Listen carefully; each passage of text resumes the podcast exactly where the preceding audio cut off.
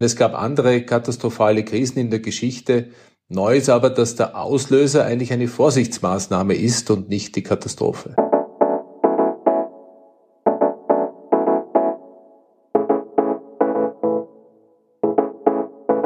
Willkommen beim Podcast des österreichischen Industriemagazins. Mein Name ist Matthias Bernold. Ich darf Sie heute wieder in die Welt der Maschinen, der Automatisierung und der produzierenden Wirtschaft entführen. In dieser Episode bringen wir ein Gespräch das Industriemagazin-Chefredakteur Rudolf Leudl mit Wolfram Sänger-Weiß, dem Chef des Vorarlberger Logistikunternehmens Gebrüder Weiß geführt hat. Kein Logistiker in Österreich kann auf eine längere Tradition verweisen.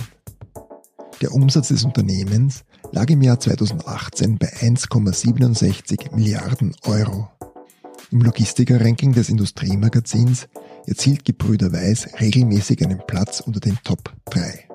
Mit Wolfram Sänger-Weiß, der die Leitung des Unternehmens im Jänner 2019 von CEO Wolfgang Niesner übernommen hat, gibt es in Lauterach wieder einen Boss, der zur Familie gehört. Im Interview unternehmen Rudolf Leudl und Sänger Weiß einen Streifzug durch die globale Logistik in Zeiten von Corona-Krise und Neustart der Wirtschaft. Wolfram Sänger-Weiß, der von 2012 bis 2018 auch Präsident des Zentralverbands Spedition und Logistik war, erklärt unter anderem, warum sich die Weltwirtschaft in Richtung einer Lokalisierung bewegt, wie er die Bedeutung der Auer für die österreichische Transportwirtschaft einschätzt und warum die Corona-Krise den Logistikunternehmen einen Boom beschert. Ein persönliches Detail? Schon im Vorgespräch zu unserem Interview hat uns Sängerweis verraten, wie er die ersten Wochen des Lockdowns verbracht hat. Und zwar ziemlich idyllisch. Großteils nämlich im neuen Haus der Familie. Und die Zeit dort wurde insofern zum unerwarteten Familientreffen, als ausnahmsweise auch seine zwei erwachsenen Kinder, die sonst nicht in Österreich leben, die Corona-Wochen in Österreich verbrachten. Vor allem für seinen jüngsten Sohn, der erst fünf Jahre alt ist, erzählt Sängerweis eine richtige Freude. Und jetzt, ohne weitere Verzögerung, viel Vergnügen mit dem Podcast des Industriemagazins.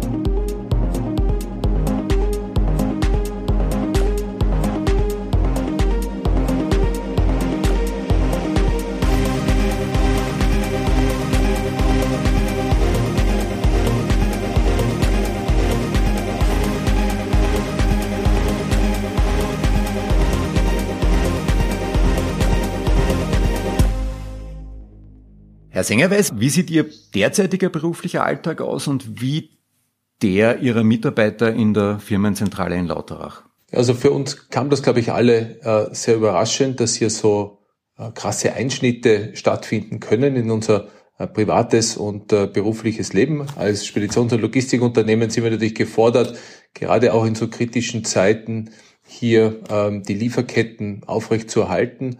Das heißt, wir haben sehr rasch reagiert darauf. Wir haben sehr rasch geschaut, welche Mitarbeiter müssen in den Büros sein, welche brauchen wir in den, in den Standorten, welche können von zu Hause arbeiten und haben dann gleich begonnen mit ersten deutlichen Schritten in diese Richtung. Das Gute ist, wir konnten und sind bis heute in allen Standorten operativ äh, tätig und können alle unsere Produkte weiter anbieten. Wenn Sie in der Familienchronik nachschauen, wie ordnen Sie das, was in den letzten fünf Wochen passiert ist, ein? Also die Firma gibt es seit 1823, unsere Wurzeln gehen schon über 500 Jahre zurück, aber auch wenn ich auf diesen langen Horizont schaue, so eine Einschränkung in der Bewegungsfreiheit der Menschen und auch so ein Eingriff und Durchgriff in die Unternehmerstätigkeit ist, denke ich, in Friedenszeiten einzigartig und bis jetzt ungekannt. Ich habe überlegt, von der Geschwindigkeit her ist es vielleicht am ehesten mit einer Naturkatastrophe zu vergleichen, aber die Verteilung, wie das denn die ganze Welt, den ganzen Globus und global uns alle äh, getroffen hat, ist vielleicht wirklich einzigartig. Und äh, ich meine, es gab andere katastrophale Krisen in der Geschichte. Neu ist aber, dass der Auslöser eigentlich eine Vorsichtsmaßnahme ist und nicht die Katastrophe. Würden Sie meinen, kleine Zwischenfrage, dass äh, die Vorsichtsmaßnahme größeren Schaden angerichtet hat, als die Katastrophe angerichtet hätte? Das ist eine schwierig zu beantwortende Frage. Wir sind zwar inzwischen alle Virologen und Statistiker geworden.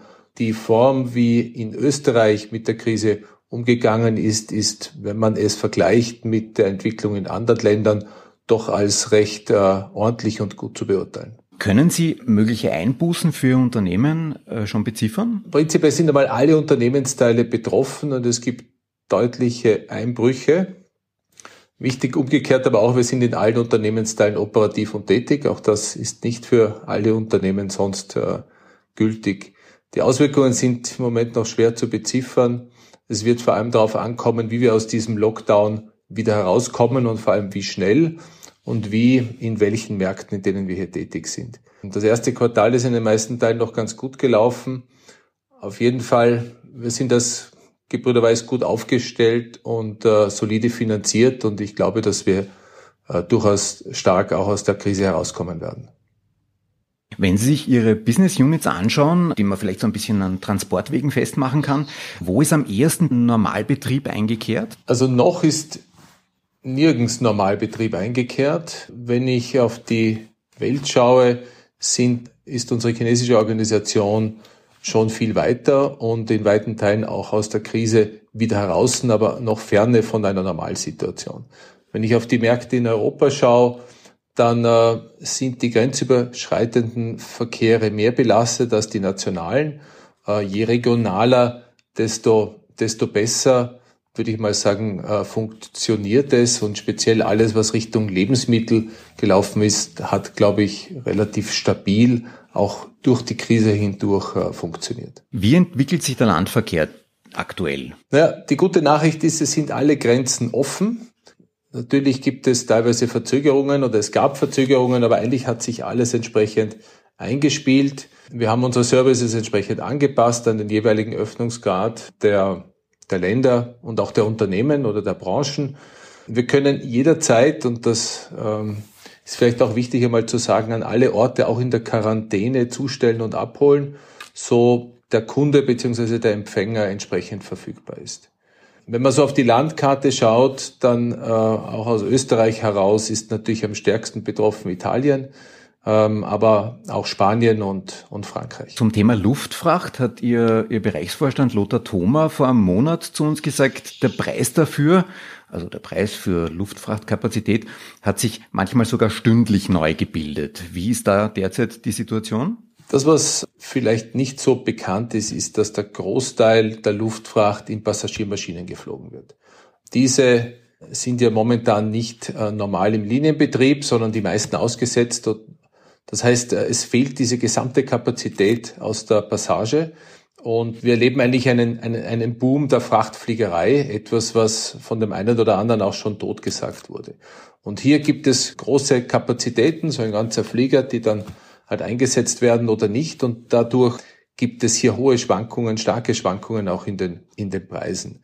Prinzipiell ist die die, die Schwierigkeit, dass wir aber noch nicht wieder in einer normalen Warenstromsituation sind. Wir haben aktuell das Thema mit extrem hoher Nachfrage nach äh, Schutzkleidungen und das umfasst jeden Preis. Speziell aus China heraus ist das momentan ein absoluter Treiber und treibt hier auch unglaublich die Preise. Das fehlende Angebot aus der Passage führt dazu, dass die Preise bei dem zwei- bis dreifachen sich jetzt so ungefähr stabilisiert haben in den meisten Märkten. Aber es gibt inzwischen spezielle Preise auch für Produkte. Zum Beispiel Schutzkleidung ist teurer äh, als normale Ware. Und das Problem sehe ich eher, dass die Nachfrage nach Produkten neben der Schutzkleidung momentan vielleicht die Höhe der Preise auch nicht überall rechtfertigt. Habe ich das jetzt richtig verstanden? Es gibt zwei verschiedene Preise für für die gleiche, für das gleiche Frachtvolumen, wenn es um Schutzkleidung geht und wenn es um eine andere Ware geht? Bei Schutzkleidung werden höhere Preise gemacht von den Carriern. Hier ist sehr hoher Zeitdruck und es gibt wenig Angebot. Von dem ist man bereit, hier teilweise sehr hohe Preise zu zahlen. Der freie Markt funktioniert. Jetzt ist die Auer ja durchaus, wenn man, wenn man von Belly Freight, äh, wenn man davon ausgeht, äh, ein, ein großer Logistikdienstleister für Sie wahrscheinlich auch. Wie sehr sind Sie für, dafür, dass der, der Staat da finanziell einspringt? Und würden Sie meinen, wenn mit Ihrem Steuergeld finanziell eingesprungen wird, oder mit unserem Steuergeld, dass da auch Mitsprache sein muss? Und wenn, äh, Mitsprache bei der Lufthansa oder bei der Auer? Das ist jetzt eine sehr politische Frage, die ich in der Form nicht beantworten werde. Das, was mir wichtig ist, ist, dass äh, Wien eine Drehscheibe bleibt und sich auch weiter als Drehscheibe entwickeln kann in der Luftfracht und im, äh, in der Passage. Dafür hat die Auer bis jetzt äh, gestanden und hat uns hier viele Möglichkeiten, auch Wirtschaft, unsere wirtschaftlichen Interessen zu vertreten, äh, gegeben. Die direkten Verbindungen nach, nach, nach Amerika und auch nach, nach Asien, nach China sind extrem wichtig für die österreichischen Industrien. Und von dem glaube ich, dass es schon ein nationales Interesse geben sollte, darauf zu achten, dass äh, wir eine stabile Luftfahrtgesellschaft aus Österreich heraus haben, die hier ihren, ihren Haupthub auch für internationale Flüge hat. Und das wäre nicht möglich, äh, würde man das einfach äh, sozusagen an den Bestbietenden die Slots vergeben. Schauen Sie, die Auer ist ja keine Fracht-Airline, sondern die Auer ist eine Passage-Airline und da bin ich jetzt nicht Spezialist. Wie äh, entwickelt sich der Seeverkehr aktuell? Also der Seeverkehr ist geprägt durch deutlich reduzierte Schiffskapazitäten. Man nennt das so schön Blank Sailing. Das heißt, dass die Schiffe einfach aus dem Fahrplan gestrichen werden. Und wir reden hier über Millionen Container, die äh, nicht transportiert werden können. Das Ergebnis ist, dass die aktuellen Raten relativ volatil sind, je nach verfügbaren Platz und Linien.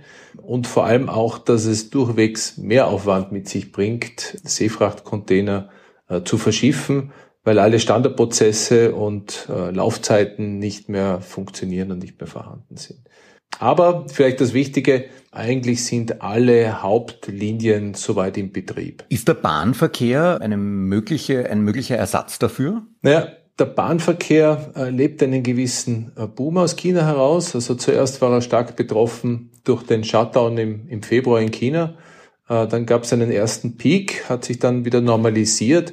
Aber jetzt, nachdem äh, China sich sukzessive geöffnet hat und die, die Nachfrage hier auch speziell nach Schutzkleidung, aber auch anderen Waren äh, steigt, die Luftfracht nicht äh, überall ausreichend gut funktioniert, erlebt die, die, die Bahn hier eine gewisse Renaissance. Und es gibt hier momentan auch äh, eigentlich Auftragsstände, die über dem Vorjahr liegen. Das heißt, wir haben hier einen richtigen Boom. Weil Sie es vorher erwähnt haben, die Containerproblematik, die wahrscheinlich auch ein bisschen in der Luftfracht so sein wird. Äh, vor vier Wochen ähm, hat es geheißen, wir gehen davon aus, dass sich der Export aus China nun relativ schnell wieder auf höherem Niveau einpendeln wird. Ist das was, was Sie sehen? Die Exporte aus China haben sich wieder entsprechend entwickelt. Da war sehr viel auch angestaut.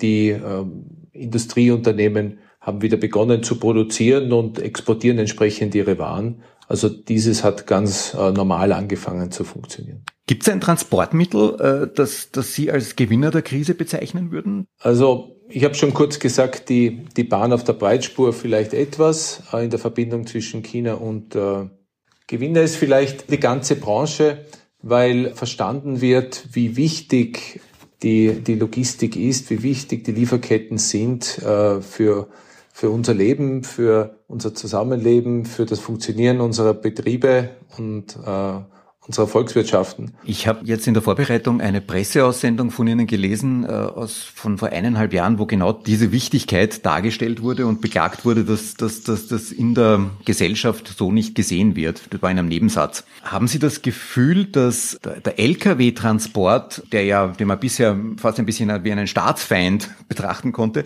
dass der... Ähm also der Lkw-Transport war, ist und wird äh, immer der Backbone der Verteilung in, in allen Ländern sein.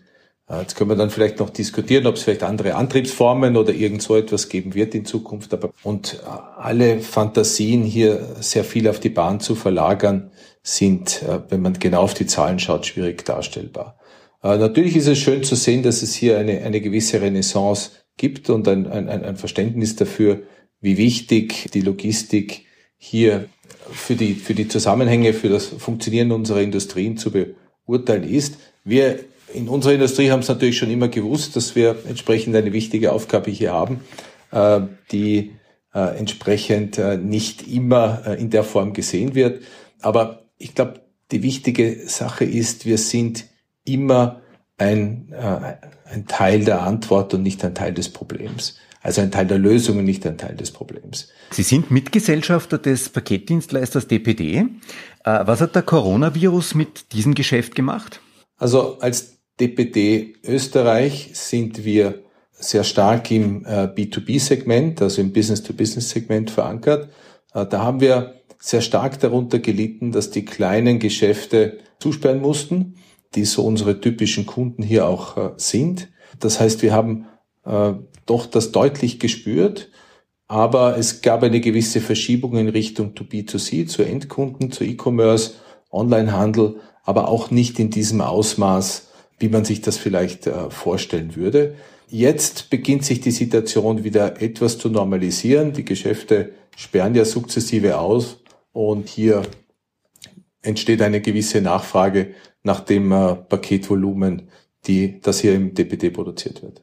Wenn Sie so über die gesamte Branche schauen, äh, in welchem Bereich wird es Ihrer Ansicht nach am ehesten zu Marktbereinigungen kommen? Marktbereinigungen werden wir sehen dort, wo wir sehr hohe Investitionen haben in, in Infrastruktur, in Kapazitäten, wie das in der Luftfracht ist, äh, vielleicht auch in der Seefracht, wenn sich die Mengen nicht entsprechend äh, stabilisieren, äh, Marktbereinigungen beziehungsweise dort eher äh, Fusionen oder äh, Zusammenlegung von Firmen.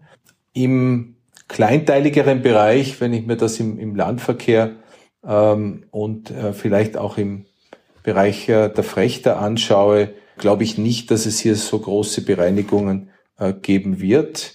Äh, wir sind immer gewohnt, hier schon mit Volatilitäten umzugehen. Es gibt Schwankungen über das Jahr.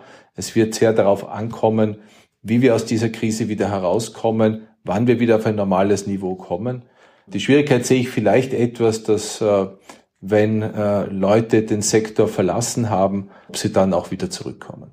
Woran denken Sie da jetzt, weil Sie sagen, wenn, wenn, wenn Leute den Sektor verlassen haben? Ja, also wenn zum Beispiel Lkw-Fahrer aufhören mussten, weil entsprechend ihre Linien eingestellt wurden und sie über eine gewisse Periode das nicht mehr gemacht haben, ob sie dann wieder äh, bereit sind, in diese Form des Arbeitens zurückzukommen. Es gibt Unternehmen, die, die berichten von starkem Druck, starkem Preisdruck, also gerade Subunternehmer von, von großen Logistikern. Ist das etwas, was Sie, was Sie hm, Preisnachlässe von 15, 20 Prozent zu gewähren, ist das was, was Sie auch hören? Also dieses Segment hängt natürlich sehr stark von Angebot und Nachfrage ab. Ähm, also die Preise werden sehr rasch angehoben, wenn die Nachfrage steigt und wenn die Nachfrage zurückgeht, äh, dann gibt es auch entsprechende Preisanpassungen. Aber ich glaube, man muss gerade in so einer Zeit mit Leben und Leben lassen agieren. Wir sind hier sehr eng und partnerschaftlich verbunden. Wir sind gezwungen darauf zu reagieren. Wir sind, wie ich schon gesagt habe, auch gewissermaßen gewohnt zu reagieren. Also auch über das Jahr gesehen gibt es stärkere und schwächere Perioden. Das ist ganz üblich. Und auch das Thema Treibstoff ist eines. Also auch der, der Dieselpreis ist ja eher etwas äh, rückläufig. Auch der äh, bewirkt natürlich etwas fallende äh, Preise am Transportsektor, aber gewisse Fixkosten sind weiter stabil und von dem gibt es auch hier gar nicht so viel Flexibilität. Ich würde meinen, dass kaum ein CEO in Österreich eine genauere Vorstellung darüber hat, wie sich möglicherweise globale Warenströme in Zukunft verändern könnten. Haben Sie ein Gefühl dafür, oder gibt es sogar schon erste Indikationen, dafür ist es aber nicht zu früh, ob Unternehmen grundsätzlich ihre Abhängigkeit von Single Sourcing und von einzelnen geografischen Zuliefergegenden verringern? Das, was ich, was ich glaube, ist, dass es in Richtung äh, dieses neuen Buzzwords äh, Glokalisierung geht. Das heißt, sowohl global als auch lokal. Ich glaube nicht, dass wir auf äh, den globalen Warenaustausch ähm, verzichten können oder dass dieser auch stark zurückgeht. Wenn man sich die Welt so anschaut, ist natürlich China auch ein unglaublich großer Markt und äh, auch für diesen Markt muss entsprechend äh, produziert werden. Und dann gibt es die Economy of Scale. Wo produziere ich? Äh, wie viele Produktionsstätten kann ich mir leisten für den ganzen Markt? Und äh, wenn die Lokalisierung von, äh, von Produktionsstandorten auf das Endprodukt, äh, ich sage mal, ein paar wenige Promille oder vielleicht ein Prozent ausmacht, dann wird man solche Entscheidungen sicher rasch treffen. Wenn wir hier über über ein- und zweistellige Prozentsätze spricht, wird man sich das sehr genau überlegen. Und ich glaube, dass hier nicht äh, so viele Entscheidungen in die Richtung getroffen werden, diese Preissteigerungen in den Produktionskosten auch entsprechend zuzulassen. Und umgekehrt, ich meine, würden wir in Europa für Europa produzieren, vereinfacht gesagt, und in, in Asien, sage ich jetzt mal, für den asiatischen Markt, wäre das natürlich auch schlecht für die europäischen Volkswirtschaften, speziell für, für Deutschland und Österreich, die sehr exportstark sind, weil wir natürlich auch dann diese Exportstärke verlieren würden. Ich habe so das Gefühl gehabt, aber vielleicht liege ich da falsch, dass sich äh, Gebrüder Weiß ähm, recht stark äh, engagiert hat, was, was die, ähm, die Seidenstraße anbelangt. Äh, Sie haben in Kasachstan dann äh, Offices aufgemacht, also entlang dieser, dieser Route. Wie sehen Sie das Projekt, äh, das chinesische Projekt sozusagen, diesen, diesen Handelsweg zu reaktivieren. Auch sehen Sie das äh, angesichts der, der neuen geopolitischen äh, Voraussetzungen, dass man, dass man sagt, wir müssen Produktion nach Europa holen, äh, Amerika sagt äh, sowieso America First. Ähm, leidet das Seidenstraßenprojekt? Ich glaube nicht, dass das Seidenstraßenprojekt äh, leidet. Ich meine, die Chinesen haben uns hier einen, einen Bärendienst erwiesen, indem sie stark in Infrastruktur investiert haben, in der Entwicklung dieser Märkte. Die Entwicklung dieser Märkte hilft aber uns allen. Äh, das sind auch für äh, europäische Betriebe, für österreichische Betriebe natürlich interessante Märkte, um hier aktiv zu werden. Äh, aus logistischer Sicht hat diese Region zwei Themen. Das eine ist die schon angesprochene Seidenstraßen, Breitspur, Bahnverbindung zwischen China und Europa. Da gehen wir aber, da reden wir aber nur über, über Transit. Das heißt, das bringt wenig Wertschöpfung eigentlich für die Region. Äh, ist nur interessant für die beiden äh, Zielmärkte. Für die Entwicklung der Region selber, glaube ich, hat die aktuelle äh, Situation jetzt keine besondere strategische Veränderung. Ich glaube, dass es eine interessante Region ist und das auch weiter bleiben wird. Ich glaube auch, dass wenn wir weiter in einer globalisierten Welt leben, die auch die Grenzen in diese Region entsprechend offen bleiben werden und es hier entsprechendes Wachstum, Bevölkerungswachstum auch äh, geben wird und Industriewachstum auch geben wird und geben wird können. Wenn Sie sich eine, ähm, ein spannendes Zukunftsthema, ein Innovationsfeld, mit dem Sie sich derzeit beschäftigen, identifizieren müssten, äh, dass Sie, das Gebrüder Weiß, zukunftsfit macht, welches wäre das? Auf der Innovationsseite äh, ist das Thema Digitalisierung äh, ein ganz, ganz wichtiges, mit dem wir uns intensiv beschäftigen. Das heißt, äh, dass wir äh, unsere Prozesse weiter digitalisieren, dass wir mehr Transparenz hineinbringen in die Leistungen, die wir erbringen. Ich glaube auch gerade die jetzige Krise, wo viele Menschen im Homeoffice sitzen, hat in dieser Erkenntnis auch weiter geholfen zu sagen, ich brauche eine Transparenz, auch wenn ich nicht vor Ort bin. Und das ist natürlich auch eine ganz interessante ähm, Entwicklung. Auf der anderen Seite glaube ich, hat es auch gezeigt oder zeigt auch die aktuelle Entwicklung, dass wir nicht rein auf digitale Prozesse setzen können, dass äh, der Mensch, das Know-how, die Fähigkeit, hier äh, logistische Prozesse gestalten zu können, extrem wichtig ist und wir hier auch im Vergleich zu anderen Unternehmen als Gebrüder Weiß gut punkten konnten. Gibt es ein Thema, wo Sie sagen, wow, das hat mich jetzt, da haben wir, da haben wir in, in den letzten Wochen, Monaten äh, im Bereich Digitalisierung was auf die Beine gestellt, was echt großartig ist? Ja, wir sind an einigen Themen dran, aber das, was ich Ihnen jetzt vielleicht sagen könnte, möchte ich Ihnen nicht sagen. Okay. Ähm, was ich jetzt relativ spannend gefunden habe, war Ihre Lösung äh, inklusive Webshop, den man, den man, den man so binnen, keine Ahnung, einem Tag, glaube ich, wird auf Ihrer Webseite versprochen, äh, aufsetzen kann. Ist das jetzt nur, habt ihr das jetzt nur ich spannend gefunden oder und machen das eh auch viele Mitbewerber oder ist das tatsächlich etwas, was, äh, wo Sie sich vom Mitbewerber unterscheiden? So äh, Webshop aufsetzen äh, für Lagerung und und Aus, äh, und Auslieferung sorgen. Wäre das ein Beispiel oder oder oder sagen Sie da da sind wir gut unterwegs, aber das machen andere auch. Schauen Sie, wir sind äh, Vollanbieter. Wir bieten sehr, sehr viele Produkte entlang der Supply Chain an, unter anderem auch hier im Bereich äh, Onlinehandel. Und wir haben gesehen, dass viele B2B-Firmen ähm, keine ordentlichen Lösungen haben, um auf diese Krise zu reagieren. Das heißt, äh, ihnen wurde behördlich der Betrieb geschlossen und sie hatten genau null Umsatz.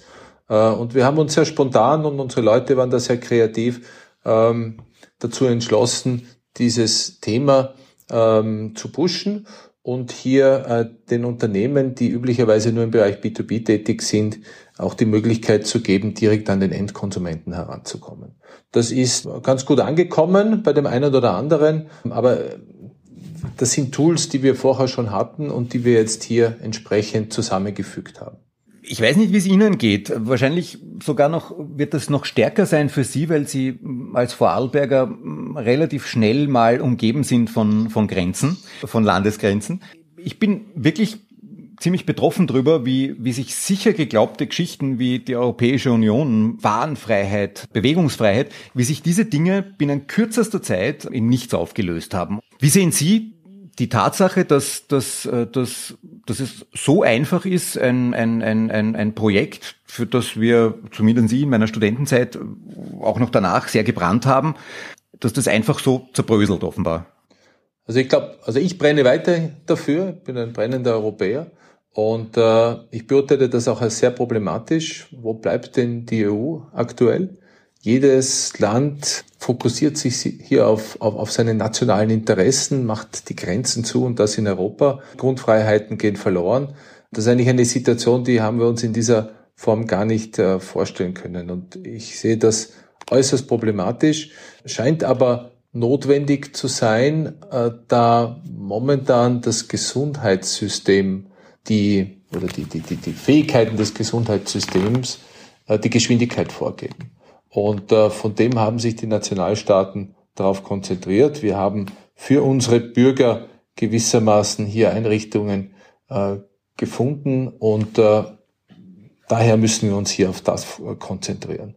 Ich muss gestehen, ähm, gerade Sie haben das angesprochen, wenn man aus einem kleinen Land äh, kommt wie, wie Österreich, ähm, ist unser Wohlstand sehr stark darauf basierend, dass es offene Grenzen gibt, dass es diesen Waren Austausch gibt, dass es diese Bewegungsfreiheit gibt. Und äh, wir müssen hier äh, gerade als Österreich sehr darauf aufpassen, dass uns hier nicht etwas passiert und wie man so schön sagt, hinunterfallen.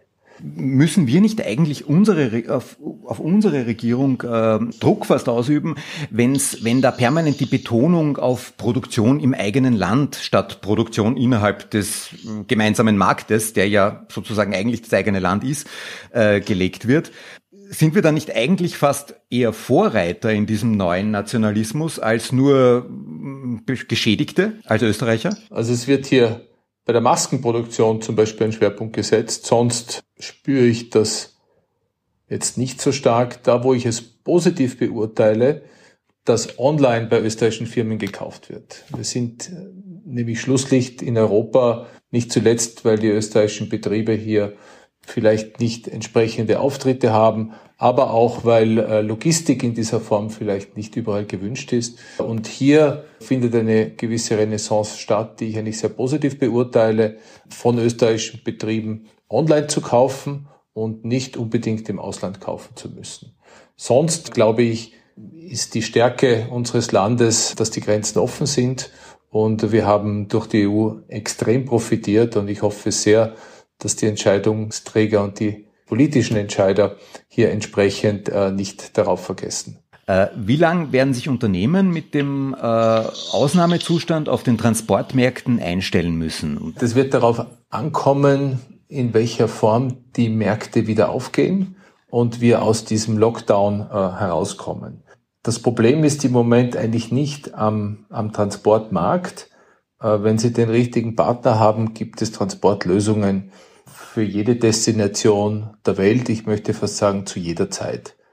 Das heißt, ähm, bis wir hier uns neu einpendeln in einem neuen Gleichgewicht, wird es einen gewissen Veränderungsprozess geben. Wie dieses neue Gleichgewicht ausschaut, ist aus heutiger Sicht schwer zu sagen. Prinzipiell gehen wir immer davon aus, es wird so ähnlich sein, wie wir es aus der Vergangenheit kennen.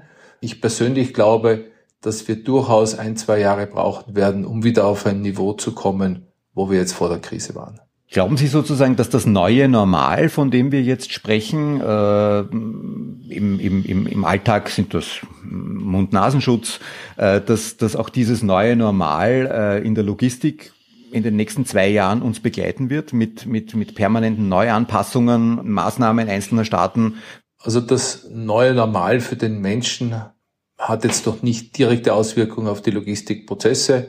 Äh, wir werden uns und unsere Mitarbeiter entsprechend äh, schützen und anpassen, was immer hier notwendig ist. Das, äh, wo ich glaube, was ähm, davon abhängt, wie sich die Wirtschaft wieder stabilisieren wird oder auf welchem Niveau ist, wie viel Vertrauen die Menschen wieder schaffen in die, oder die Menschen haben in die Zukunft und wie viel Vertrauen die Unternehmen haben in die Zukunft. Also es geht hier um privaten Konsum und es geht um Investitionen der Unternehmer und der Unternehmen. Und äh, hier sind, glaube ich, die Regierungen jetzt schon bald sehr gefordert, sich zu überlegen, was wir hier für ein Konjunkturpaket brauchen, um wieder äh, eine entsprechende äh, Motivation auch zu schaffen äh, in Richtung Investitionen, damit die Industrie auch wieder äh, entsprechend sich dynamisch entwickeln kann. Haben Sie das Gefühl, dass wirklich allerletzte Frage, dass äh, der Konsum wieder äh, zurückkommt im Herbst? Also im Herbst glaube ich äh, noch nicht. Die Frage ist, welche Form des Konsums. Sehr viel im Bereich Textil und, und Schuhe und diese Dinge hängen natürlich auch damit zusammen, wie viel gehe ich aus, wie viel und wem kann ich es zeigen. Wenn sich hier das ne-, Leben nicht wieder normalisiert, wird hier der Konsum auch nicht mehr entsprechend nachziehen. Und ich glaube nicht, dass das so rasch wieder zu einer Normalität zurückfinden wird. Wann rechnen Sie dann mit eben dieser Normalität? Na, ich kann mich dann nur auf das verlassen, was ich, was ich höre und lese. Also man geht davon aus, dass es zumindest ein Jahr dauern wird, äh, bis wir hier entsprechende Impfstoffe und Medikamente zur Verfügung haben. Und äh, bis dahin wird es gewisse Einschränkungen geben. Ich glaube, ich wäre durch mit meinen Fragen.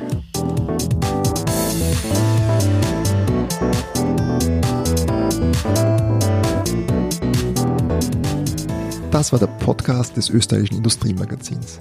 Vielen Dank fürs Zuhören. Produziert wird unsere Sendung von Matthias Bernhold, Michaela Holly und Rudolf Leudl. Zu finden sind wir auf den gängigen Podcast-Plattformen. Wir freuen uns über eine Online-Bewertung dort und oder über Feedback. Bitte an podcast.industriemagazin.at.